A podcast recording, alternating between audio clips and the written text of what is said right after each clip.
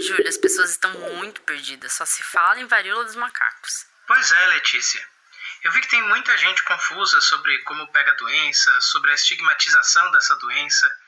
Vamos gravar o episódio dessa semana sobre isso? Acho ótimo, assim a gente já esclarece essas dúvidas de uma vez por todas. E ensinamos as pessoas a se cuidarem de verdade.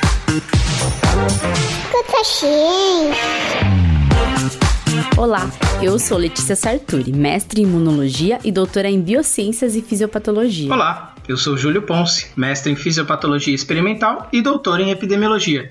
E nesse episódio, a gente vai falar sobre a transmissão de monkeypox, para você aprender a se prevenir da varíola símia ou varíola dos macacos. Nós já falamos um pouco da varíola dos macacos no episódio 86, aquele chamado A Varíola Voltou? Escuta lá para você ter mais detalhes sobre a doença e a epidemia que vem se instalando em vários países. Nesse episódio, nosso foco é te ensinar como a transmissão ocorre e como você pode se cuidar. Todos prontos? Vamos lá? Foca em mim! Antes de ensinarmos você a se prevenir desta doença, vamos aprender um pouco mais sobre a transmissão? E aí, bora? Bora! O vírus monkeypox pertence à mesma família que o vírus smallpox, o vírus da varíola humana. A varíola símia, ou dos macacos, não leva esse nome por ser uma doença transmitida de macacos para humanos, não. Esse nome se deve ao fato do vírus ter sido identificado em 1958 em macacos. Mas eles não são reservatórios do vírus. A doença, na verdade, pode ser transmitida de animais silvestres, como esquilos, para humanos. A doença esteve por muito tempo mais concentrada em países do continente africano é comum reservatórios do vírus, como esquilos, viverem em florestas tropicais, principalmente na África Ocidental e Central. Na República Democrática do Congo, que fica na África Central, por exemplo, a doença era endêmica, mas agora estamos vendo a presença da doença em vários países, e a OMS declarou a doença como emergência de saúde global em julho. Mais de 75 países onde a doença não é endêmica têm reportado casos dessa doença. Aqui no Brasil, até o momento dessa gravação, o número de casos confirmados da doença era de 1.369 casos. A transmissão está correndo solta falta muita informação e também o planejamento de estratégias de saúde pública pelo Ministério da Saúde, não é? Eu não sabia nem o que era o SUS. Para com essa porra aí, meu irmão! A transmissão pessoa a pessoa é o que está fazendo com que o número de casos aumente nessa velocidade tão elevada. Essa transmissão se dá por meio de contato próximo ou direto e prolongado com uma pessoa infectada. Isso porque o vírus está nas lesões localizadas na pele e nas mucosas de quem está com a doença. Então, um contato físico prolongado com pessoas que tenham essas lesões e também um contato muito próximo com as pessoas infectadas podem levar à transmissão do vírus. No contato próximo, temos as gotículas de saliva e os aerossóis de curto alcance que podem veicular o vírus e assim permitir a transmissão. É importante ressaltar que o contato prolongado é importante também para a transmissão. Isso significa que, quanto mais duradouro for o contato próximo com uma pessoa infectada, maiores as chances de você pegar a doença. E temos também os objetos compartilhados, como toalhas, roupas, roupa de cama, que podem ser veículos de transmissão da doença. Agora se liga aqui nesse quiz que vamos fazer para saber se você está mesmo conhecendo sobre a transmissão.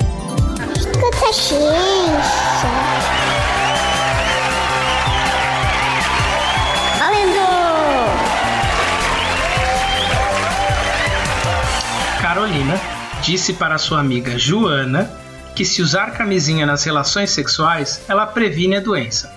E aí, Carolina está certa? Não, Carolina, essa informação é bem equivocada. A varíola símia não é uma IST, sigla para infecção sexualmente transmissível.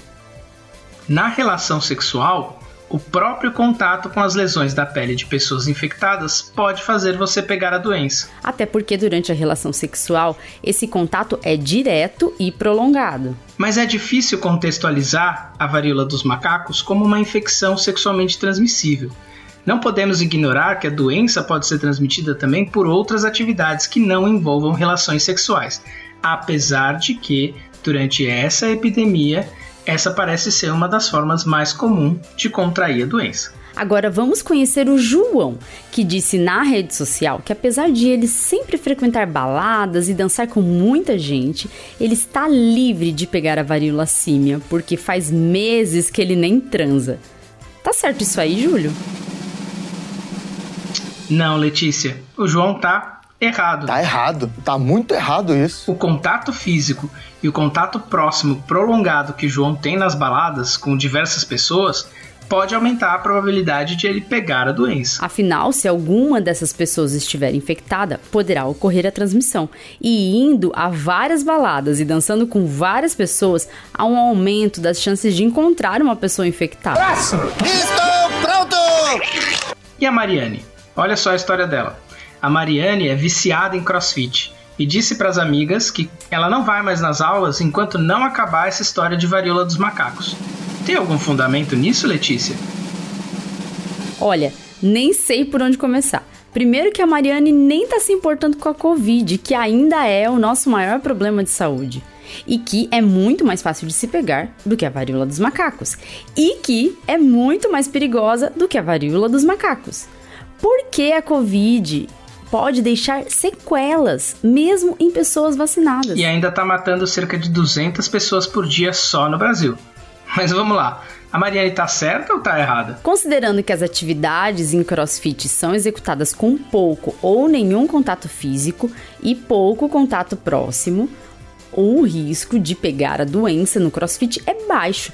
Nos dois casos anteriores, relação sexual e dançar junto com diversas pessoas, o risco é maior. Mas tem a questão dos equipamentos, né? Monkeypox é transmitido via objetos também. Então, a higienização dos equipamentos em academias é essencial para diminuir esse risco. Isso, o risco existe, mas pode ser minimizado com certos cuidados. É um exagero parar de praticar exercícios físicos por causa do risco. Até porque, se não parou de ir ao crossfit por causa da Covid, não há justificativa para parar agora, né? Exatamente. O Ricardo disse no seu trabalho que, mesmo que o combustível esteja absurdamente caro, e tá mesmo, ele vai ter que começar a ir ao trabalho de carro, porque com a varíola símia, pegar transporte público é muito arriscado. Procede isso aí, Júlio? Na verdade, o risco do Ricardo pegar no transporte público é baixo. Isso porque, embora as pessoas fiquem próximas e possam vir a ter contato físico, as pessoas estão, em sua maioria, completamente vestidas, com poucas partes do corpo expostas. Tá certo que o nome do vírus é monkeypox, mas ele não pula de uma pessoa para outra, né? E considerando que no transporte público ainda é obrigado a usar máscara, é possível se proteger também de gotículas e aerossóis. Acho que deu para perceber que as chances de pegar a doença aumentam conforme você exerce atividades que implicam em contato direto ou próximo, prolongado com pessoas diversas, certo? E deu para entender também que o uso de máscara segue sendo útil também para diminuir a transmissão dessa doença, especialmente em locais fechados, em que as pessoas estão muito próximas umas das outras, certo? E se você pegar a doença, não se preocupe, não se sinta culpado.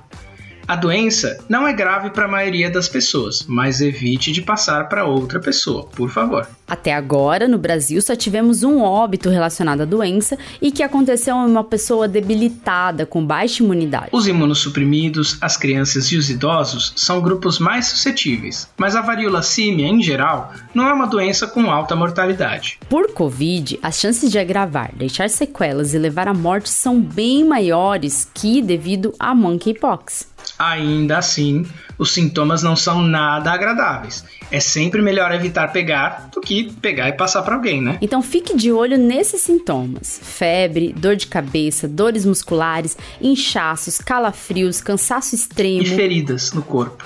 Os relatos dos casos mais recentes apontam a presença de feridas nos genitais, virilha e ânus, além dos mais comuns nas mãos, peito e rosto. Essas feridas são doloridas e às vezes coçam. Muitas vezes formam erupções na pele e podem formar aquelas casquinhas antes de sarar, o que pode demorar até quatro semanas. Fique atento e, se apresentar algum sintoma, contate os serviços de saúde mais próximos. E temos vacina e medicamento para controlar a doença.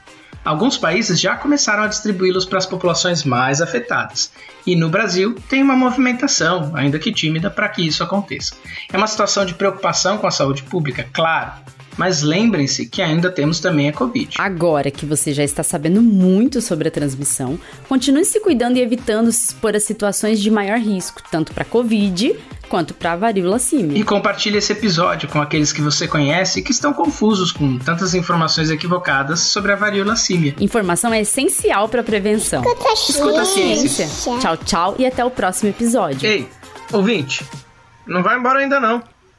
Você sabia que agora você pode apoiar o Escuta Ciência? Sim, nós criamos um Apoia-se para o Escuta Ciência.